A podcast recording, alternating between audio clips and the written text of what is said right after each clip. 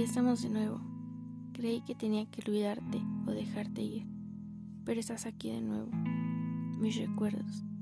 Me llena de nostalgia tan solo intentarlo, recordar la soledad, el dolor y aún a pesar de sufrir tanto, callarlo. Fue el peor error que pude haber cometido. Callar mis sentimientos como si lo bajaras a la música porque ya te aturdió. Es increíble que aún así mi mente me atormentara por tanto tiempo. Pero ¿sabes qué? Es aún más increíble que no soy la única. En este mundo hay cientos de miles de personas que lo están sufriendo. Es increíble que eso esté sucediendo, que no pueda salir de mi casa con la seguridad de que esta vez sí vaya a regresar. No son los tiempos Ana Frank, estoy de acuerdo.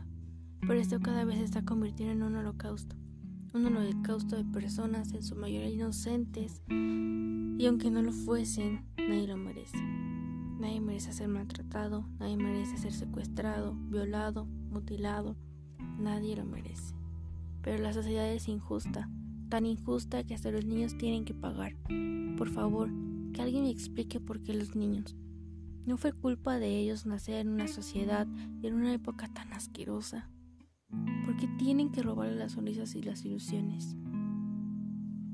¿Qué pasaba por su mente? Siempre me lo he preguntado. Es horrible no poder conciliar el sueño, porque si duermes lo único que haces es revivir el momento una y otra vez, una y otra vez. Nunca pensé que fuese tan fácil arrebatarle todo a una persona, y no me estoy refiriendo a lo material. Es increíble que en un segundo lo que creías del mundo, las esperanzas que tenías de él mismo se fueran a la basura. ¿Por qué? ¿Por qué yo? ¿Por qué a mí? Llevo tanto tiempo preguntándome lo mismo. Aún estoy en busca de las respuestas, pero mientras resolvía esas preguntas surgieron muchísimas más. ¿Me lo merecía? ¿Yo lo provoqué? No lo creo, porque repito, nadie lo merece. Destruyó mi autoestima, destruyó mi seguridad, destruyó lo que tanto me había costado construir, lo destruyó en unas horas. Volví a sentir ese vacío y dejé de creer. Dejé de creer en las palabras, dejé de creer en las promesas, en las acciones, en la gente. Entré en un estado escéptico, en un estado neutro. Está tu cuerpo presente, pero tu mente y tu alma se encuentran destrozadas y dispersas. Intentas disimular, intentas fingir que todo está bien, que nada sucedió. O quizás meses todo se derrumba. Empiezan los ataques, empieza la depresión notoria. ¿Y qué haces? Entonces dejas todo.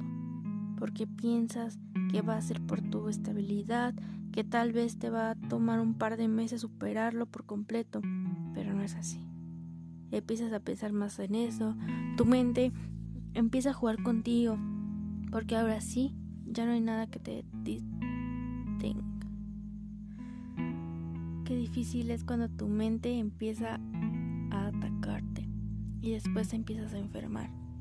Realmente no te enteras por qué te enfermas si tu salud siempre ha sido buena. Se te cae el cabello más de lo común, tienes ganas de llorar todo el día, te sientes tan agotado que puedes quedarte dormido en cualquier lugar. El insomnio y todo lo que te duele se juntan, entonces se convierte en una batalla, una batalla contigo mismo. Caminas por inercia y porque te obligan. Si por ti fuese estarías en cama todo el día o al menos así es el principio. Porque después de un tiempo empiezas a optar por estar en cama, bañarte deja de ser una prioridad.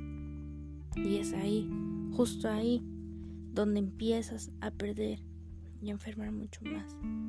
La luz te molesta, tienes frío, los ataques de pánico, de ansiedad y ataques de depresión son incontrolables. Intentas mantenerte cuerdo, intentas simplemente no morir. Pero dime, ¿Qué necesidad? ¿Qué necesidad de causarle esto a una persona? Ninguna, ¿cierto? Entonces ahora te pregunto, ¿qué estás haciendo con tu vida para que este mundo cambie? ¿Y qué puedes dejar de hacer para empezar de nuevo? Te invito a no callar, te invito a cambiar tu vida y empezar desde cero, renovar tu alma y aprender a perdonar. Sé que suena difícil y realmente lo es pero una vez que lo logras la paz llegará, te lo prometo.